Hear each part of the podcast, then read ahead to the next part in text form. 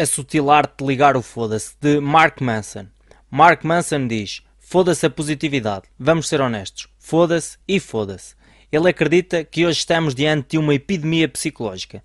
Ele diz que quando as coisas por vezes não correm bem, nós inconscientemente começamos a culpar-nos e começamos a sentir como se algo está intrinsecamente errado connosco.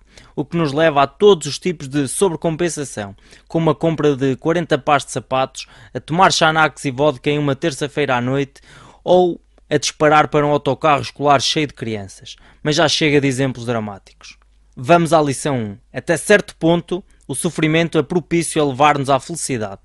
Freud disse: Um dia, quando fizermos uma retrospectiva, veremos os dias de luta e sofrimento como os mais belos. A indústria de autoajuda está cheia de livros e gurus proclamando que, ao evitar o sofrimento por completo, alcançaremos a iluminação. Mark tem uma perspectiva diferente. Dado que o sofrimento é inevitável, em vez de perguntar como é que eu vou parar de sofrer, deveríamos estar a perguntar por que estou a sofrer, para que propósito. Lição 2. Pare de se importar. Mark fala muito sobre valores e você sabe, os valores direcionam as nossas vidas e bons valores devem ser baseados na realidade, socialmente construtivos, imediatos e controláveis. Alguns exemplos de bons valores são mente aberta, honestidade e criatividade. Quanto aos maus valores podem ser ser supersticioso demais, ser pouco criativo, serem socialmente destrutivos e não serem imediatos ou controláveis. Aqui estão quatro valores comuns a que as pessoas se apegam e na verdade não deviam. Número 1. Um, prazer imediato ou satisfação instantânea. Número 2. Sucesso material. Número 3. Ter sempre razão. E número 4. Permanecer sempre positivo. Lição 3. Questiona as suas crenças. Esta vai deixá-lo confuso, fazendo questionar as suas crenças.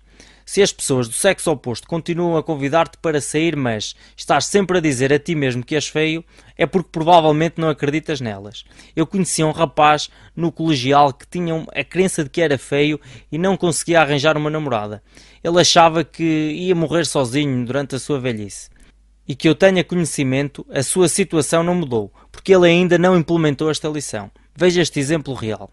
Tenho estado a experimentar a dieta vegan nos últimos 5 meses. Após pesquisar incansavelmente cada argumento dos que defendem e dos que não apoiam esta dieta, havia um ponto em que eu estava quase convencido, em que uma dieta vegan era o caminho mais lógico a seguir se eu queria ser mais saudável e reduzir a morte de animais e ajudar a salvar o planeta mas questionando constantemente as minhas crenças, à medida que elas se desenvolviam, percebi que não havia uma resposta branco no preto. Se você é aquilo a que eu chamo um vegano hardcore, provavelmente está agora sentado a pensar: Marco, tu não entendeste nada, amigo. Então, antes de transformar este vídeo em um debate acérrimo, aqui estão 5 recursos que eu encontrei quando eu implementei esta lição e comecei a questionar as minhas crenças sobre a dieta vegan ser superior a todas as outras. O primeiro recurso é de Dave Asprey. 10 reivindicações de What Health esse novo documentário dos fundadores de Conspiracy e a verdadeira ciência por trás deles. O segundo é Uma revisão crítica de Como Não Morrer, de Michael Greger, um livro que eu já elogiei bastante, mas agora tenho uma perspectiva um pouco diferente.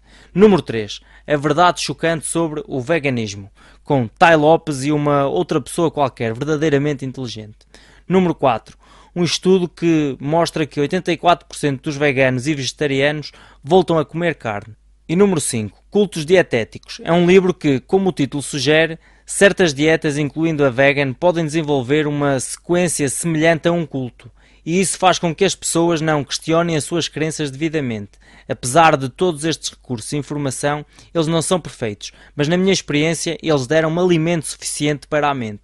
Com isto dito, certamente existem aspectos positivos do veganismo que continuo a implementar na minha vida hoje, mas o objetivo desta lição é que deve questionar as suas crenças. Mantenha a sua mente aberta a mais lá fora. Lição número 4. Lei de evitação de Manson. Quanto mais algo ameaça a sua identidade, mais você evita isso. É por isso que as pessoas têm medo do fracasso. Isso ameaça quem elas são. Então procrastinam. Isso explica porque existem tantos empreendedores por aí que estão a pensar ou a planear aquela ideia, aquele projeto, em vez de realmente pôr em mãos à obra e executarem. Foda-se! Lição 5.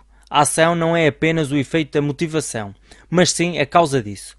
Esta lição já me apareceu não só por Mark Manson, mas também por M.G. DiMarco, o autor do livro The Millionaire Fastlane. Sentar-se à espera que a motivação chegue, como que por magia até si é uma verdadeira treta. Começar a fazer vídeos, vender canecas ou escrever livros, a parte mais difícil é começar. E quando você o faz e começa a experimentar e alcançar pequenas vitórias, o seu cérebro vai libertar dopamina e ajudá-lo a amplificar esse momento e vai querer mais disso.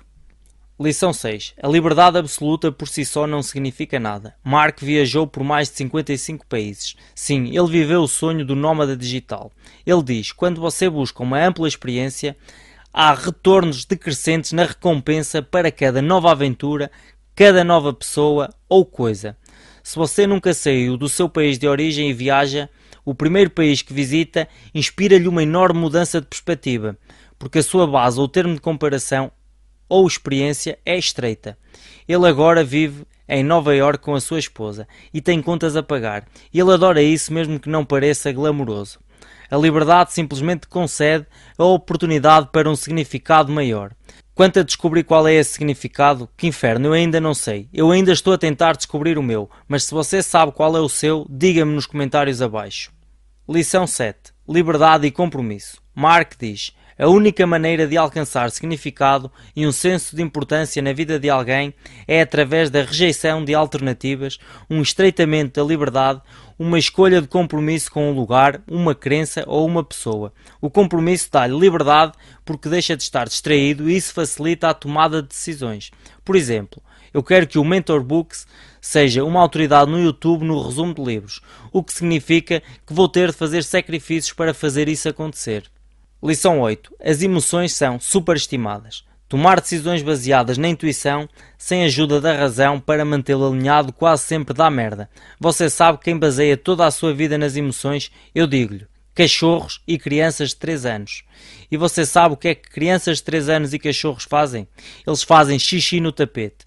Ou seja, pare e comece a pensar conscientemente antes de tomar uma decisão. Não haja por impulso.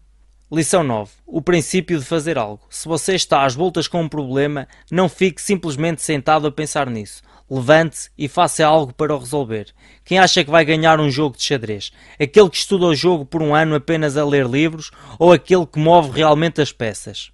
Lição 10. Não tente, não force. Já notou que, quando para de se preocupar com algo que tudo parece encaixar-se?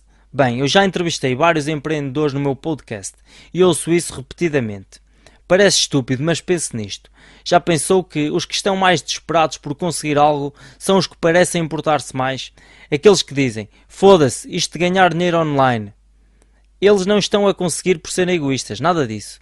Mas talvez porque eles não conseguem ouvir o mercado ou o que os seus clientes querem. Outro exemplo: aqueles que dizem: foda-se conseguir garotas.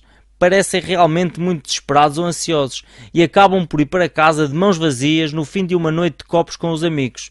Em contrapartida, os seus amigos mais descontraídos ficam com o prémio. Por isso, foda-se, relaxe, não force. E para terminar esta lição, deixo uma citação que me impactou profundamente. Aqui está. Um homem que é feliz não precisa de se olhar ao espelho e dizer a si mesmo que está feliz. Obrigado por assistirem e antes de terminar, quero saber se discorda de alguma destas lições. Eu estou interessado em ouvir diferentes perspectivas. Por isso, escreva nos comentários abaixo eu prometo que os vou ler a todos. Até à próxima.